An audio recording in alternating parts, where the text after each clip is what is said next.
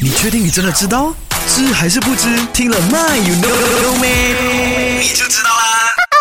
银能不能够验毒？Silver 能不能够验毒？You know or you don't know？因为呢，我们每次看的就是宫廷剧啊，皇帝也好啊，皇后都好，吃饭之前呢，会要用这个银针去擦擦擦擦擦那些食物的，有没有？如果银针出现黑色的反应的话呢，就证明那个食物有毒。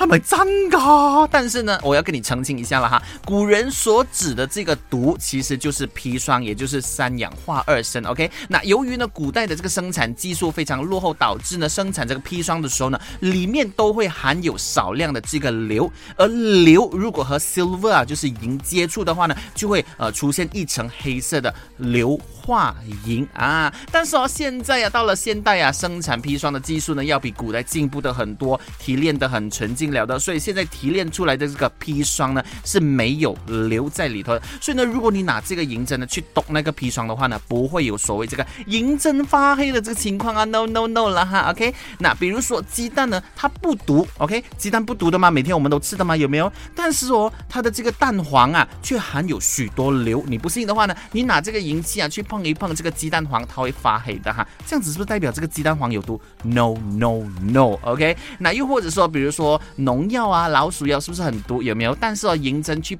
test 一 test 它，银针是不会发毒的。所以呢，来到现在啊，只能这么说，银针呢不能够鉴别毒物，更不能用来作为验毒的工具啦哈。OK。